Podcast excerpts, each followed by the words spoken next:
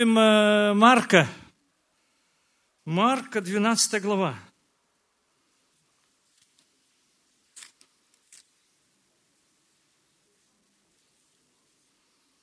А на сцене такой свет, да? Очень плохо видно. А, итак, 12 глава.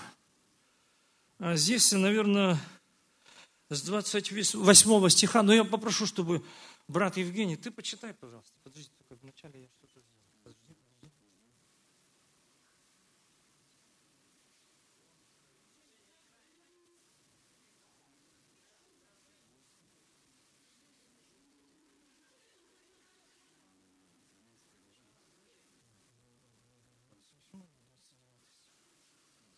Подойди к микрофону. Все читаем. Один из книжников, слыша, слыша их прения и видя, что Иисус хорошо им отвечал, подошел и спросил его, какая первая из всех заповедей?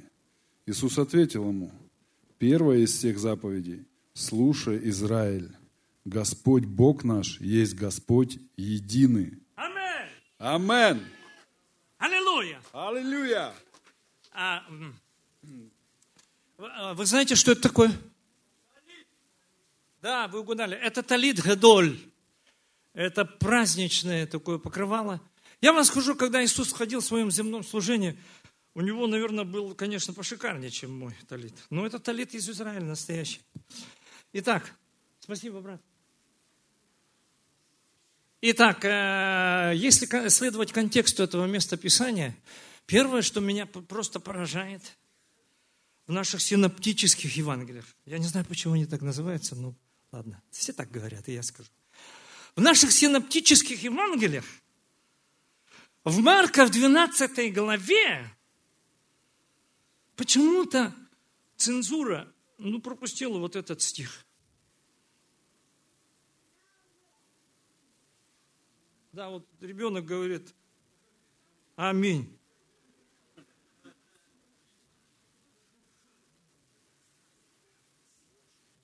Вы знаете, что э, эм, вопрос этого, э, он кто был книжник, да, по-моему? Вопрос этого книжника, то, то есть книжник это тот, который знает Писание просто от корочки до корочки. Ну, просто хороший человек по-нашему.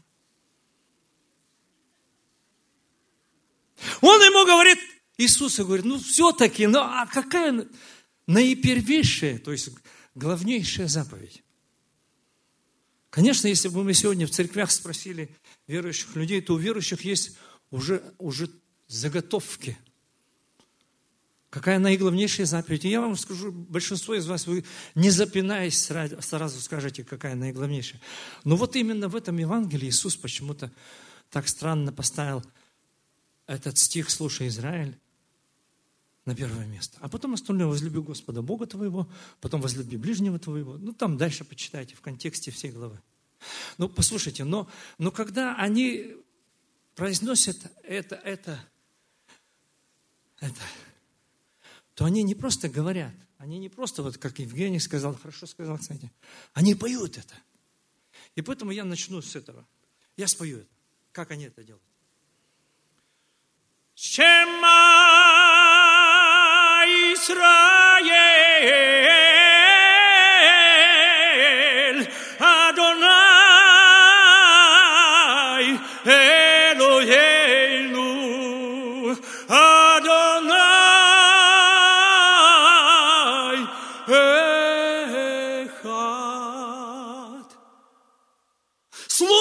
Израиль, Господь, Бог един есть.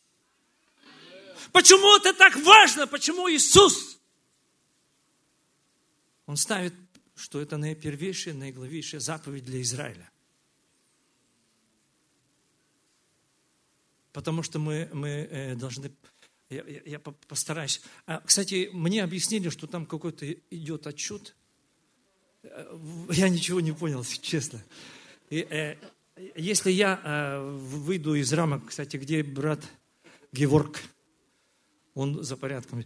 Если я выйду из рамок времени, вы, вы вот, я не знаю, кто ответственный, вот так сделайте мне. Потому что я э, как бы, э, послушайте, все, что мы делаем, мы делаем в определенном потоке.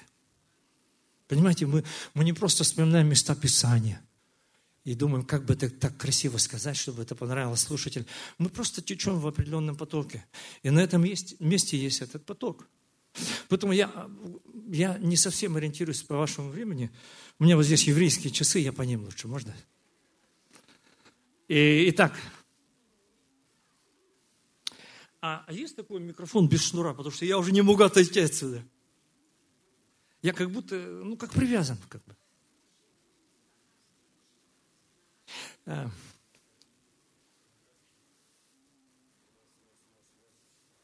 Белый, о.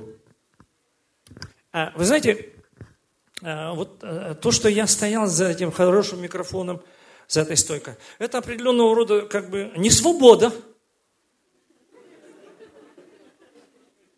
Да. То есть я как бы был связан этим местом и этим микрофоном. И когда мне дали вот такой радиомикрофон, я уже, то есть я вышел на свободу. Я теперь могу ходить по сцене. Понимаете, э, я видел ваш э, мюзикл и много пережил Бога, Духа Святого. И я понял, мне когда сказали, что вы 10 лет этот мюзикл даете – я понял, что в этой церкви учить о Пасхе, это как бы просто уже... То есть у меня как бы шансов что-то сказать новое, потому что в этом мюзикле вы фактически сказали все. И потому я попал в такое затруднительное положение. Я приготовил такую проповедь от Египта и до наших дней. И вдруг это в мюзикле вашем 10 лет уже, 10 лет. Я думаю, Господи, куда я попал? Что я могу еще добавить к тому, что вы уже 10 лет поете и говорите? Но, но я уже, когда ходил там в отчаянии, вот вы видели, я здесь туда-сюда по этим ступенькам ходил. Э, Господь пришел на помощь. Он пришел на помощь. Понимаете, э, вот ничто само по себе не бывает э, хорошим или плохим. Все имеет определенные истоки. И это еще так называется преемственность. Вы знаете, что преемственность, она может как в позитиве, так и в негативе. Так вот, э, когда я только услышал ваш мюзикл, и сегодня я наслаждался вашим прославлением, то мгновенно пришло мне это понимание, откуда это. Вы знаете, что на вас прославленческий дух – на вас, да, на прославляющих, на церкви есть прославленческий дух. Может быть, ты не сразу понял, о чем я говорю. Понимаете, э, э, я бываю в разных местах, в разных церквях. И там, где есть прославленческий дух, я это просто чую нутром. И я стал размышлять, откуда это? Это же наше. Это наш, это Абакан, церковь прославления. И вдруг я приезжаю здесь, понимаете, как в Абакане, в церкви прославления.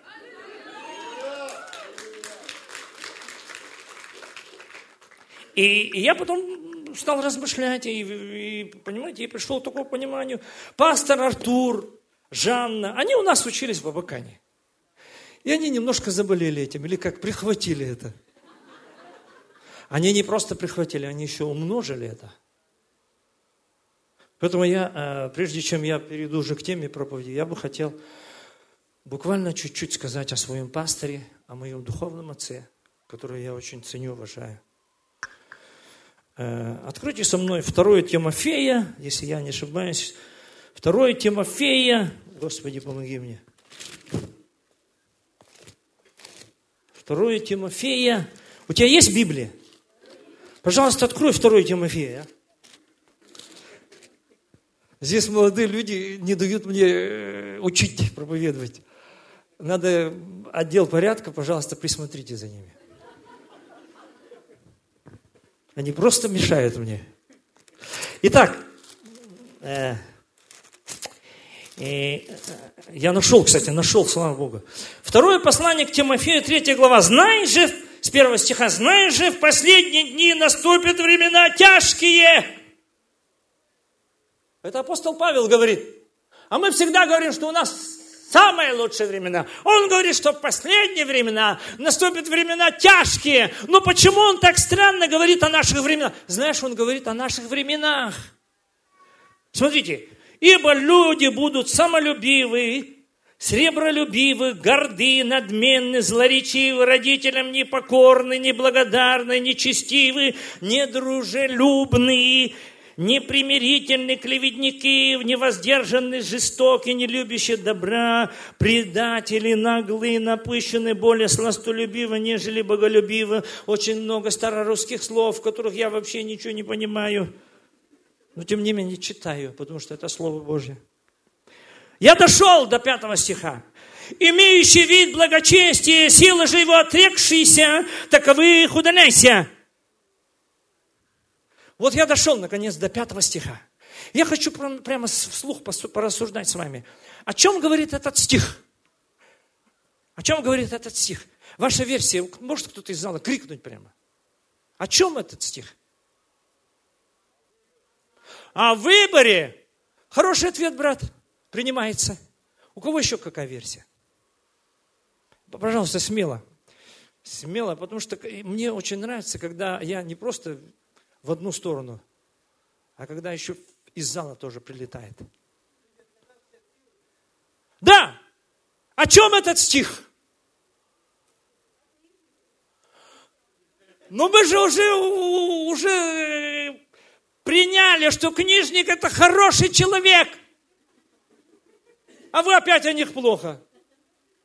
Нет, эта версия не принимается. Извините, сестра, хотя вы так искренне говорили, но не принимается. У кого есть какая еще версия? О чем этот стих? А, ну это уже видно, что вы учились в библейской школе или эти тренировочный курс. У кого еще какая версия, пожалуйста? А верующих? Ну, конечно, это универсальный ответ, кстати. Потому что все Писание, возьми любой стих, это о верующих, конечно же. Э, тебе, брат, приз. За самый лучший ответ.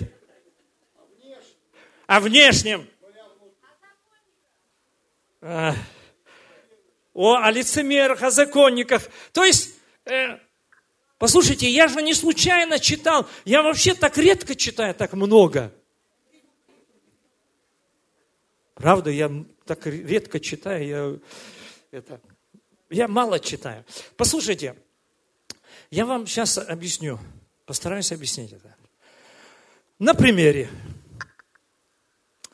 Э, допустим, вот есть служители полного времени или полного Евангелия. И вот он, э, ну, он, он хороший со всех сторон, как не присмотрись к нему, он хороший. Но каким образом вот служитель Божий, хороший служитель, как он может отречься силы? Как? Он говорит, Господи, я отрекаюсь от Твоей силы, так? Как отрекаются от силы? Алла Борисовна пела, не отрекаются, любя. Я уже подсказку вам говорю. Первую заповедь напомните мне, пожалуйста, я забыл. Опять, сестра, если это опять вы, потому что здесь прожектора, я не вижу вашего лица. Вы опять не попали. Итак, я не буду вас мучить. Понимаете, ты когда-нибудь был влюблен? Первая любовь. Есть люди, которые были когда-то были влюблены. Поднимите руки. Всего? Послушайте, вы, э, остальная часть, которая не подняла руки, вы просто несчастные люди.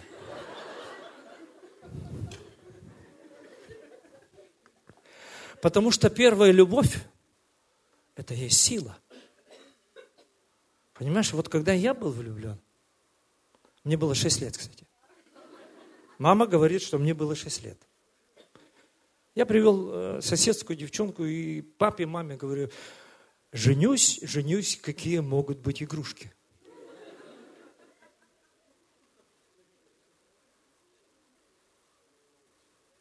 Итак, первая любовь – это есть сила. То есть, когда ты влюблен, особенно первая любовь, то объект твоей любви. Это центр твоей жизни. Что бы ты ни делал, что бы ты ни говорил, ты всегда устремлен, то есть твой фокус, он всегда на, на объекте твоей любви, то есть первой любви. И поэтому, когда ты влюблен первый раз, то ты можешь горы, горы свернуть. Да-да. Если ты был влюблен, ты вспомнишь это время, ты мог горы свернуть. Для тебя не было никаких препятствий. Так вот, я вам скажу, что э, э, Откровение Иоанна Богослова, почему-то так написано в моей Библии. Э, вторая глава. Там написано э, послание ангелу Эфесской церкви. И что там было главное в этом послании? Там э, Господь Иисус говорит, я вообще очень доволен тем, что ты делаешь. Ты молодец. Но имею против тебя нечто. И что это нечто было самое главное для этой церкви. Там написано, ты потерял первую любовь. Поэтому, а, поэтому я приду. Если ты не, не раскаешься, и с того места, от, откуда ты не спал, то я возьму и сдвину твой светильник. Понимаете, это язык, э, библейский язык, он очень образный. Что есть светильник? Светильник – это твоя жизнь, буквально. Иисус говорит, если ты потерял первую любовь, то буквально как бы ты потерял жизнь.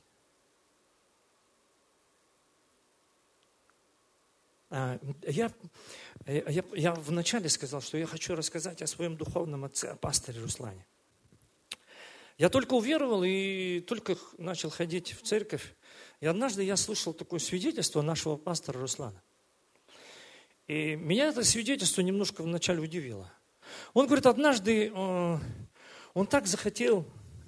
А, нет, подождите, я, я Э, я это, эту, э, эту историю я оставлю чуть-чуть. Знаете, в 2005 году, это точно 2005 год был, в Абакане я с музыкантами церкви прославления, мы сделали такую потрясающую программу «Песни о любви». И 2005 год для меня был знаковый, то есть 20 лет совместной жизни с, с женой. В 2005 году мне, у нас 20 лет было совместной жизни. И я к этой дате в тайне от жены, просто с секретом, приготовил программу с музыкантами из церкви прославления. И мы взяли лучший зал в Абакане драмтеатр. И два часа я, жена сидела где-то в середине зала, она ничего не знала. Я два часа пел ей песни любви, романсы всякие, знаете, такие, вообще пел, пел, объяснялся в любви. Но в конце у нас по сценарию, я там в конце программы, мне из-за кулис выносят огромную такую корзину, плетенную с розами. Огромная корзина, и там полные красных роз. И как бы я в конце программы сбегаю по, по ступенькам вниз и бегу туда к жене. И с, с мастером по свету у нас все было это отрежиссировано, договорено. Он выключил свет в зале и только пушкой на меня навел – знаете, такой концентрированный. Я когда бежал к жене, в зале было темно. И знаете, буквально два шага до моей жены вдруг у корзины э, с одной стороны ручка оторвалась. Знаете, некачественно сделано. И когда оторвалась ручка, все эти розы вот так веером упали к ногам моей жены. А оператор, который снимал, он был, был с телерадиокомпании Республики Хакасия, очень талантливый такой оператор, до сих пор помню, Якутович. Он заснял это, и когда в новостных передачах передавали, что у Александра Киштеева там концерт, и, и он взял этот фрагмент, и он взял этот кадр, замедлил. И понимаете, я бегу, потом в этот момент, когда розы падают, он замедлил кадр. И эти розы, понимаете, это цвет такой яркий. И эти розы буквально вот так к ногам моей жены. Понимаете? Эти два часа я пел песни о любви, но понимаете, вот, вот то, что розы упали к ее ногам, вот это была песня любви. Понимаете, это была песня любви. Так вот, пастор Руслан однажды свидетельствовал, я был только молодой уверовавший. Он говорит, однажды я так захотел признаться в любви к своему Богу Иисусу. Купил огромную корзину роз. Выехал за город на поле. И взял, раскрутил эту корзину и бросил в небо и сказал, Иисус, я люблю тебя. Я когда слушал, думаю, вообще странно.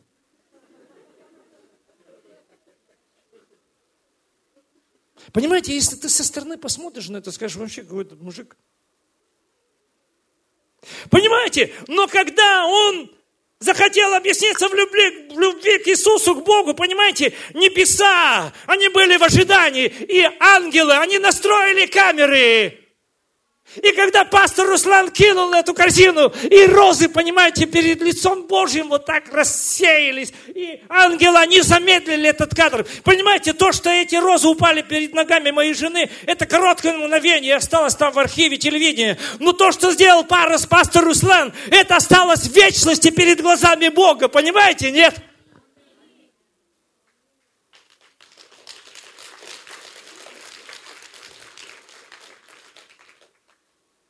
Я, я представляю, сердце Божье, оно может волноваться. И в этот момент его сердце заволновалось. И вся вселенная, она почувствовала волнение сердца Божьего. Понимаете, возлюбленные, если мы потеряли первую любовь, то мы, мы отреклись его сил. Мы бессильные христиане. Понимаете, можно быть успешным учителем, проповедником и т.д. и т.п. и одеть на себя все эти наряды, но при этом потерять первую любовь и быть бессильным. Не знаю, жарко у вас, кстати.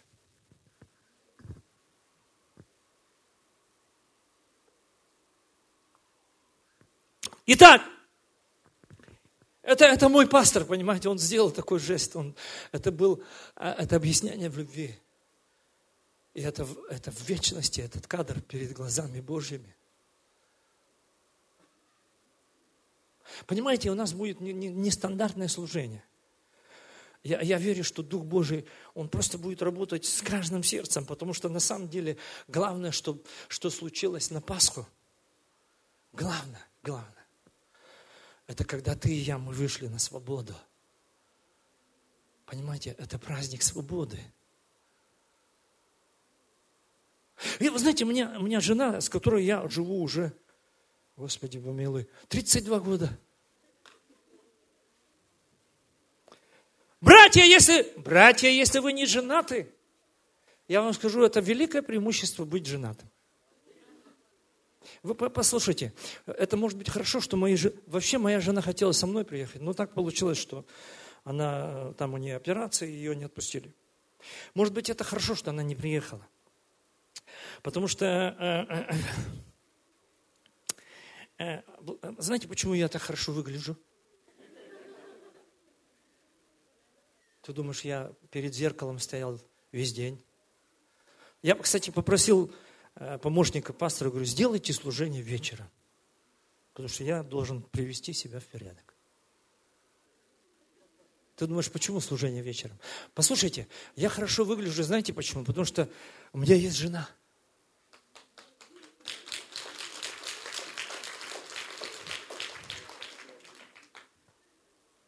И, и хорошо иметь жену, потому что я ее буквально перед Пасхой, за неделю до Пасхи, я просто достал свою жену.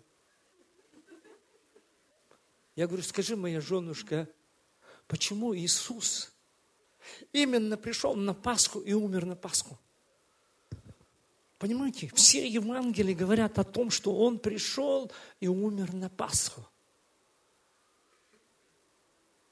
Я жену свою достаю, говорю, почему?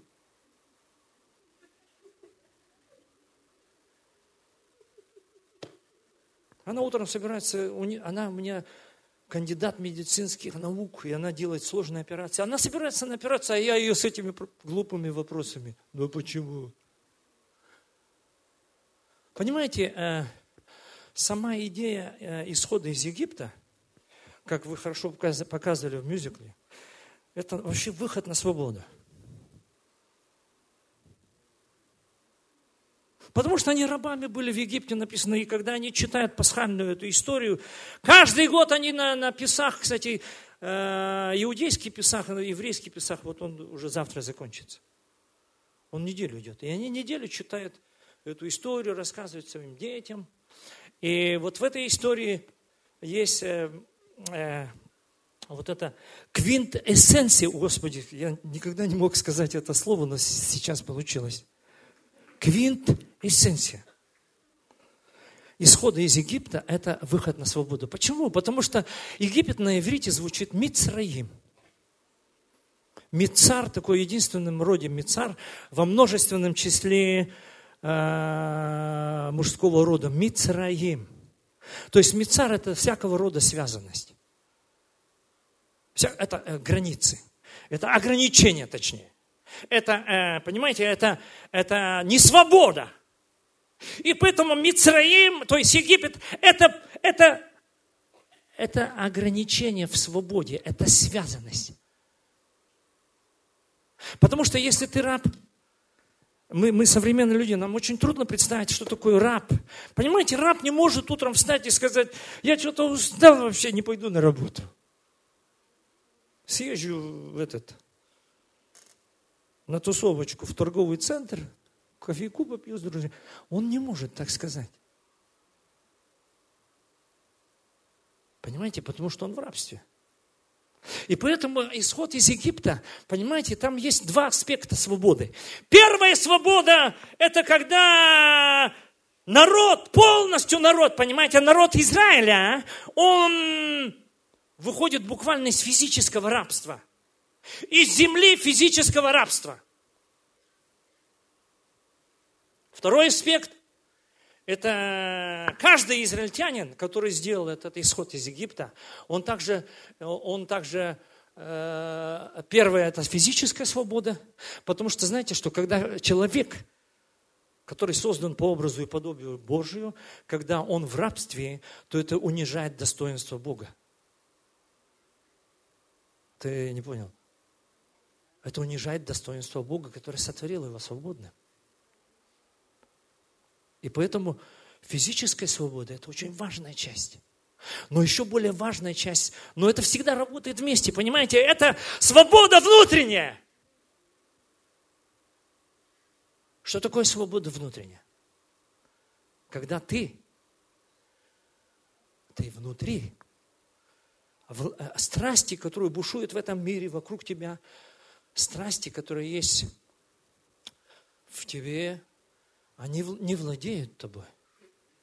То есть ты буквально властвуешь над своими страстями.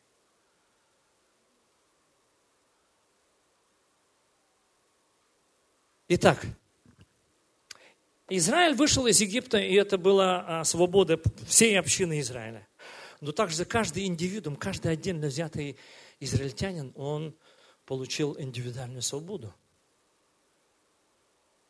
Но мы знаем, что они потеряли эту свободу. И поэтому э, поколение, которое вышло из Египта, они умерли в пустыне. Потому что они не, не знали, как воспользоваться этой свободой. И поэтому у них как бы не было никакого будущего. И поэтому их похоронили там в пустыне. Но их дети, новое поколение, молодежь, они вошли в землю. Итак, знаете что? У множества народов, у множества народов, которые в те времена а, населяли землю и сегодня, у множества народов есть свои боги. Послушайте, что э, это не новость, что у множества народов есть свои боги, и они буквально самодостаточны в своих богах. И, и, и то, что они были в Египте, знаете, что фараон, и эта вся система египетская, она была построена вообще на многобожии. И я не буду сейчас это раскрывать, потому что вы это знаете лучше меня. И поэтому, когда Моисей пришел к фараону, и когда он объявил ему, что Бог Израилев, и имя которого Юд Хей Вав Хей, которое не читается, Он объявил имя Бога и говорит, он сказал, чтобы ты отпустил народ. И, что, и ответ фараона, первый, первая его реакция, он говорит, а кто такой этот Бог? Вот этот Юд, Хей, Вав, Хей. Потому что фараон знал имя Бога Элохим. Вы знаете имя Бога Элохим? То есть это действие сил. И поэтому есть множество народов, у которых есть боги, они каким-то образом тоже обладают некоторыми силами. Но знаете что? Бог Израилев, Бог все, всемогущий, всесильный, Он контролирует все силы в этой вселенной, в этом мироздании. Он единый. Мы уже говорили это и пели это. И поэтому фараон говорит, а кто такой вообще этот Бог, о котором ты говоришь? И я знаю, есть Аллахим. И он был в таком большом замешательстве. Так вот, э, если ты евангелизируешь кому-то, а он э, из религиозной среды, допустим, не христианской, то когда ты спросишь о их богах, то они тебе расскажут очень красивую историю, что их боги, они хорошие, они любят людей, они милуют людей. А в конце концов, они даже сотворили их. Понимаете, у множества людей есть такое представление, что боги, творцы, они сотворили, они как-то нашу жизнь контролируют. Когда мы им угождаем, они нам делают добро, а когда мы не угождаем или не приносим им жертву, они могут нам ногу, руку, ногу сломать. Но когда, э, когда израильтяне, среднестатистического израильтянина спрашивают, кто Бог Израилев, то его ответ э, просто потрясающий. Для нас, по крайней мере, может быть это. Он говорит, Бог мой, это Бог Авраама, Исаака и Якова. Первое, Бог Израилев, это Бог Авраама, Исаака и Якова. То есть Он Бог отцов, сыновей и внуков. И второе, Он скажет, это, это, это тот, который взял меня из земли рабства, из Египта, вывел, и привел в землю, где течет молоко и мед. Понимаете, он не взял просто их из Египта и кинул там в пустыне и сказал, живите как хотите. Понимаете, здесь есть идея.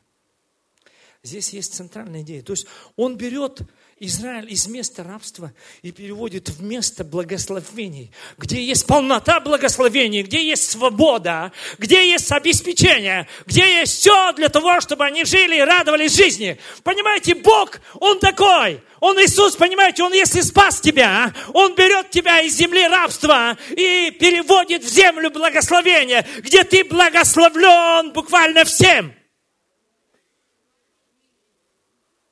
Понимаете, Бог Израилев, Он тот, который берет из рабства и, и переводит тебя в землю, где ты свободен. Понимаете, это такой Бог. И поэтому, поэтому я начал с это так странное это служение, это Шма Израиль, потому что для Израиля самое важное, я вам скажу, это не исполнение заповедей. Это не принесение жертв животных в, там в храме. Для них самое главное – это слышать голос Божий. Братья, что вы делаете? Надо предупреждать. Я, я, знаете, я думал, меня сейчас с кафедры туда вниз. Не, послушайте, я не шучу. Я бывал в таких церквях, когда прямо во время проповеди у меня отбирали микрофон и говорили, садись. А, а, я не скажу в каком городе, не скажу в какой церкви. Это было так.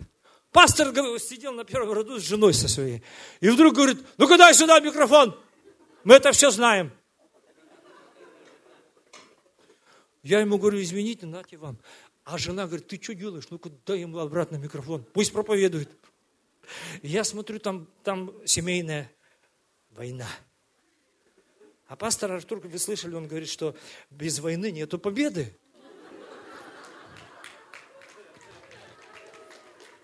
Поэтому, когда есть война в доме, это значит, что там есть и победители.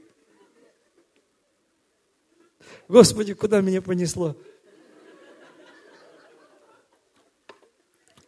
Итак, и я когда увидел, что у них война, я сразу сказал, все, все, все, я ухожу, каюсь. И когда братья вышли, у меня холодок по спине. Такие здоровые, думаю, сейчас крутит, и даже не успеешь пикнуть. Даже мама родная не успеешь сказать. Поэтому предупреждайте, когда вы делаете эти вещи. Я не привык к такому. Господи, спасибо, милость сохрани. Итак, итак, ну почему? Почему апостол Павел говорит, а нет, давайте в начале слова Иисуса, потому что это, я вам скажу, это наиболее авторитетно. Открой со мной. Э, слушай, у меня нету конспектов, слушай. Нету конспектов. Понимаешь, когда мы течем, эти места Писания просто выпрыгивают из Библии. Это Иоанна 8 глава.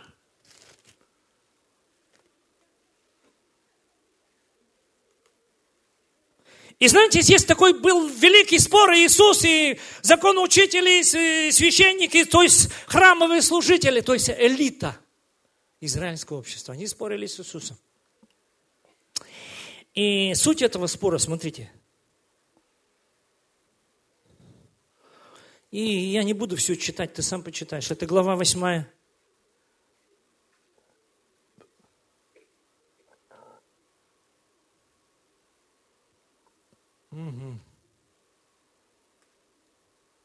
Да, вот смотрите.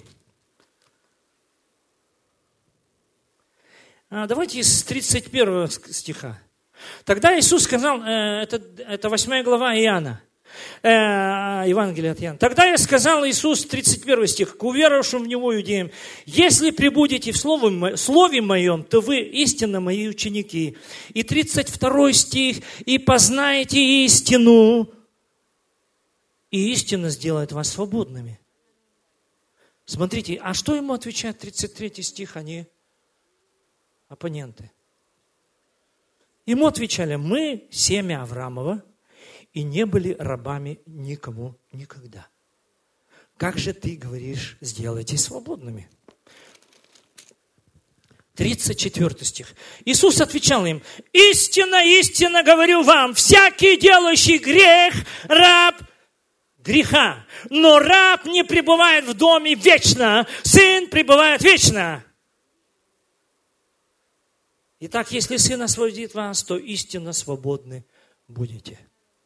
Понимаете, к, ко времени прихода Иисуса в его земном служении, когда он служил Израилю, духовная, а, духовная ситуация в Израиле, то есть она была на самом низком уровне нечистоты. Понимаете, Бог их вывел из Египта. Это, это событие, послушайте, это событие не просто для отдельно взятого народа. То есть через это событие буквально всему человечеству было провозглашено, что ты можешь выйти из рабства. Понимаете, это не просто частный случай. Это, то есть, через выход Израиля из Египта все человечество буквально оно может выйти из Египта.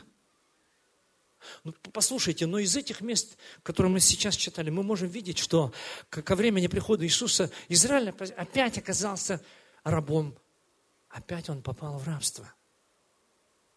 Понимаете, э, нет никакой гарантии, если ты спасен в Иисусе 10-15 лет назад. Ты исповедовал Иисуса Господом.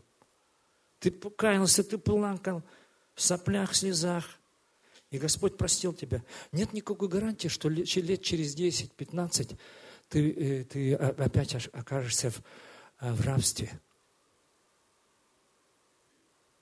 Понимаете, исход из Египта – это, э, говоря сегодняшним языком, это каждый из нас, я, ты, лично, каждый из нас, мы выходим из своего Египта.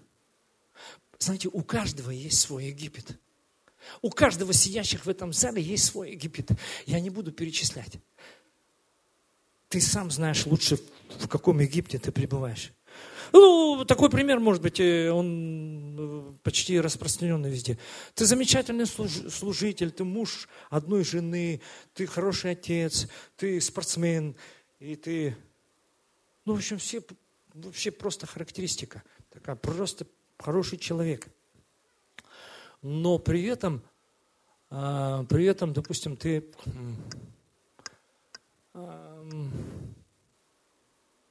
ты к ближним относишься высокомерно. Потому что ты достиг уже такой духовной высоты, и тебе трудно говорить с простыми людьми, особенно с бомжами и наркоманами, которые пришли в церковь. Я просто пример привожу. Послушайте, можно быть образцово-показательным служителем и при этом иметь этот Египет внутри себя. А может никто даже не знать об этом. Ни пастор, ни жена. Но Бог-то знает, понимаете. Поэтому я вам скажу, что это служение, оно такое переломное в твоей жизни. Если ты захочешь, ты можешь быть свободным. Потому что Египет это, это у каждого есть свой Египет. Но, а, допустим, наиболее распространенное, допустим, есть молодое поколение, э, потому что молодежь, они воспитаны в таком свободном духе. Не, не, не, я не имею в виду, в церкви так их воспитали. Вообще сегодня поколение молодежи, они свободны. Они свободны от всего. Они не слушают родителей, для них нет авторитета вообще. Они никого не слушают, они, понимаете, это такие очень-очень свободные люди. Понимаете, это есть тоже рабство. Быть свободным от всего – это и есть рабство. Поэтому кто-то из вас, возможно, такой, вы не, не любите, чтобы вам кто-то говорил, указывал, вы не любите начальников, вообще кто-то, чтобы командовал над вами, потому что ты свободный человек. Но на самом деле, если ты посмотришь в себя вовнутрь очень внимательно, то ты поймешь, что ты в рабстве свободы мнимой. Потому что я вам скажу, что речь о свободе отличается от речи свободного человека. Знаете, так много политиков и много людей хороших, когда они говорят о свободе, на самом деле они внутренне не свободные, и ты можешь чувствовать это внутри.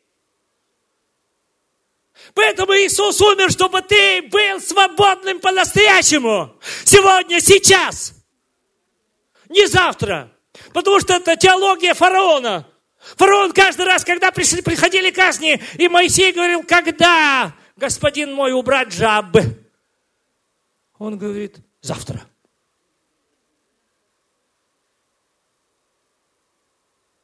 Это теология фараона. Тебе не нужно откладывать на завтра то, что можно сделать сегодня.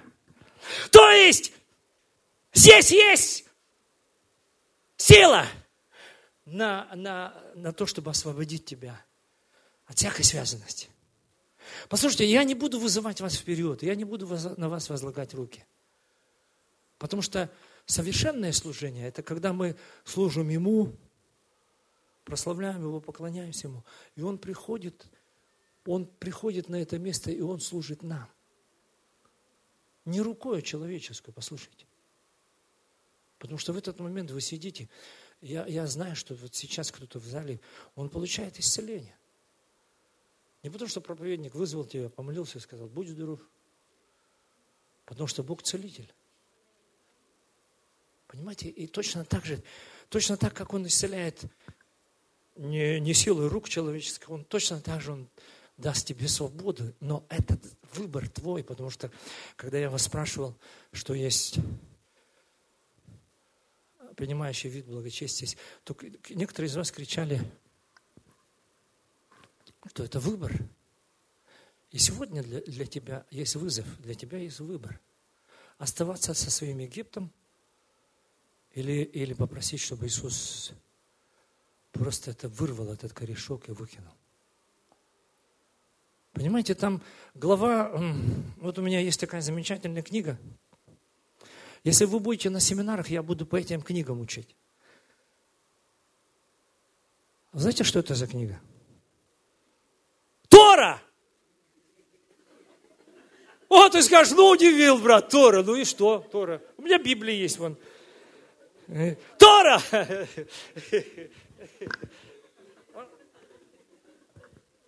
Я знаю, у вас был день тяжелый, некоторые уже вздремнули.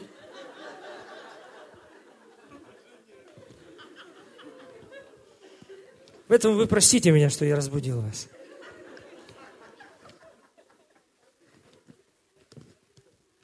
Итак, здесь 21 э, глава. Знаете, разделение на главы не так, как в нашей Библии. Они почему-то с нами не посоветовались.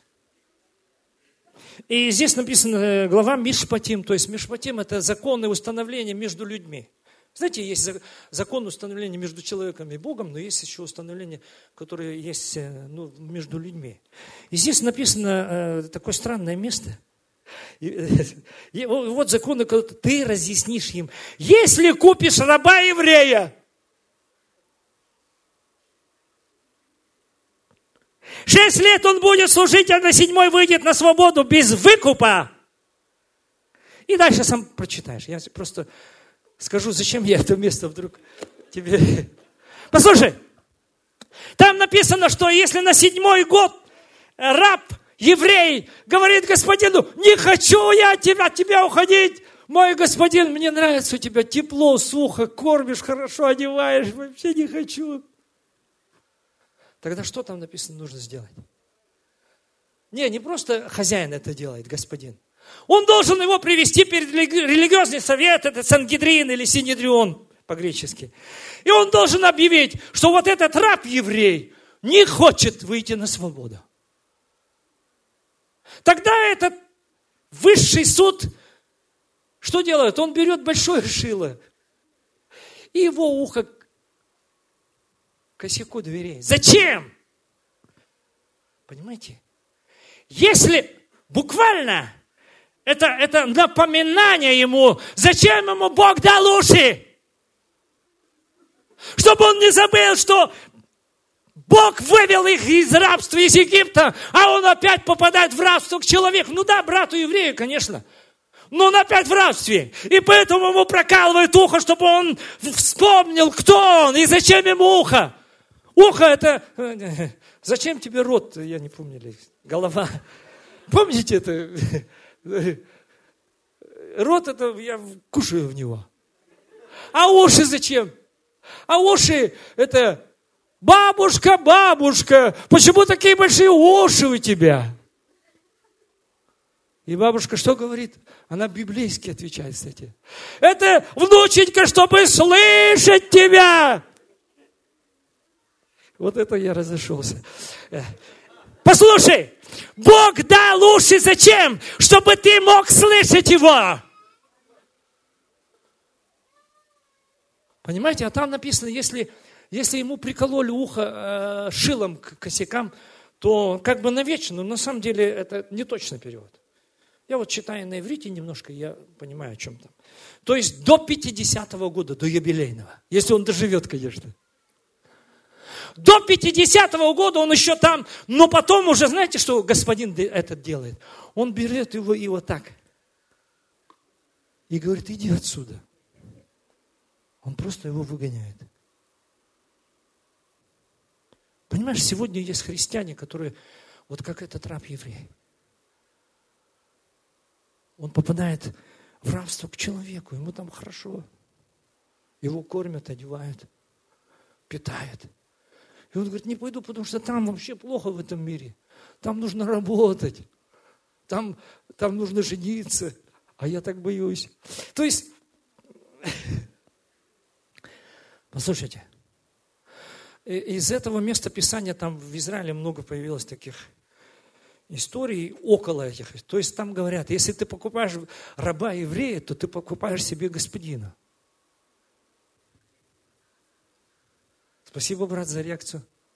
То есть, если господин купил раба еврея, то господин по заповедям, он должен к нему хорошо относиться.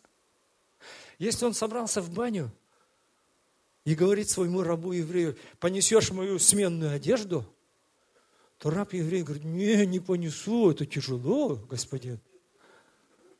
И тогда господин должен сам нести сменное белье в баню. А раб будет рядом идти и радоваться, что он у него слугой. Понимаете? Ты узнаешь себя? Нет, конечно же, мы себя не узнаем. Итак, Иисус э, именно пришел на Пасху.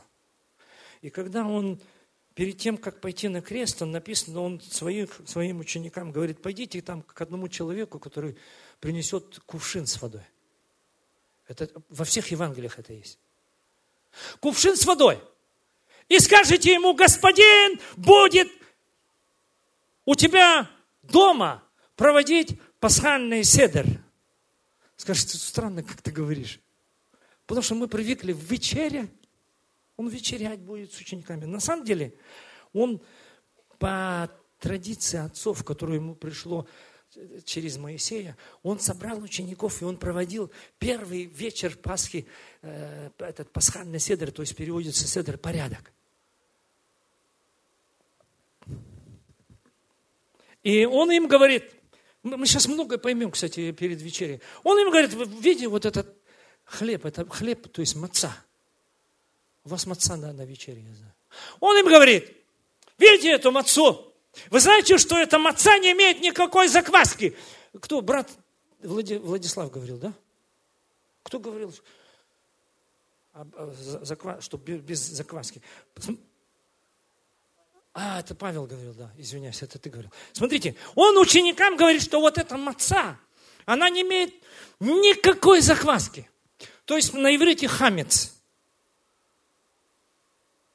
И поэтому он говорит, я сейчас благословлю Бога, который дал нам этот хлеб, мацу, или опреснок нашей Библии. И я преломлю, и вы должны это есть. Понимаете, он говорит, что что... И он дальше еще, он дальше еще объясняет им, говорит, так вот, я, я, я, я есть это отца, буквально. Потому что во мне нету никакой закваски, во мне нету никакого хабица. И поэтому, когда вы едите эту мацу, вы буквально едите меня.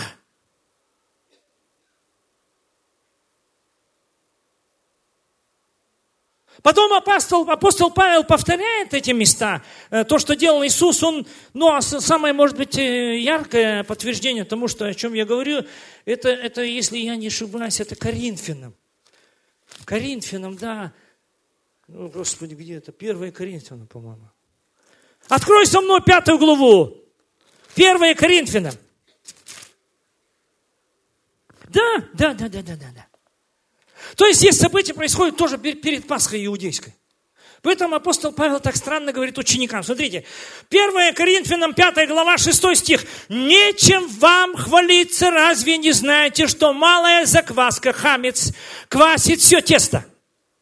Итак, седьмой стих. «Итак, очистите старую закваску, чтобы быть вам новым тестом, так как вы бесквасные ибо Пасха наша, Христос заклан за нас.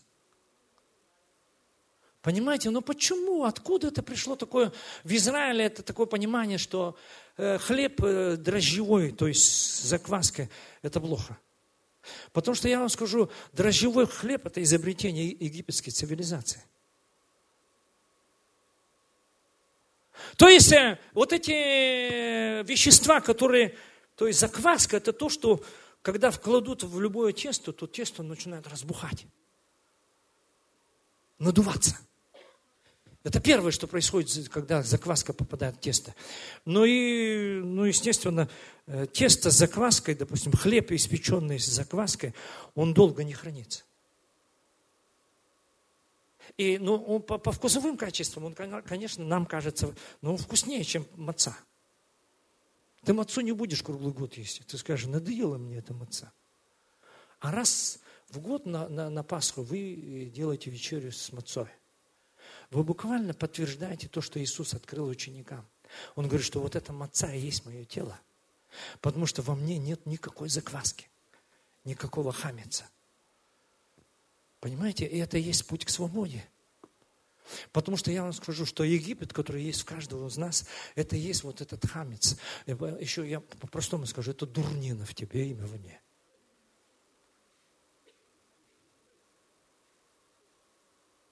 Иисус, Он умер и воскрес, чтобы освободить тебя и меня от этой дурнины, понимаешь? И для этого Он, он дал Слово, и те, которые принимают Слово верой, то то они истинно будут свободны. Понимаете? Вот, так, вот такая история пасхальная. То есть Он нас призывает к свободе. Почему это так важно, чтобы ты и я, мы были свободны? Потому что Бог Наш Бог, которого мы верим, Он, но Он абсолютно свободен. Не, э, я не хочу дальше рассуждать, потому что мы уйдем в дебри. Э, почему Он э, ожидает, что ты и я, мы будем свободны? Когда ты свободен, или когда ты что-то делаешь из свободного выбора, ты делаешь как свободный человек, тогда ты как бы приближаешься к Богу. И тогда тебе как бы становится хорошо внутри. Но ты, когда делаешь решение и выбор и из этой несвободы, связанности, и ты это чувствуешь внутри, то ты знаешь, что у тебя есть этот Египет. И ты, то есть ты буквально этой страсти подвержен, эта страсть, она буквально толкает тебя на, на эти злые дела. Тогда ты чувствуешь себя ужасно, потому что тогда ты знаешь, что, ты, что Бог от тебя далеко. Поэтому очень важно, чтобы ты был свободным человеком, понимаешь? Аллилуйя. Аллилуйя. Аллилуйя! Поэтому Пасха – это выход на свободу, чтобы ты и я, мы были свободны. И никогда более не становились рабами греха. Аллилуйя.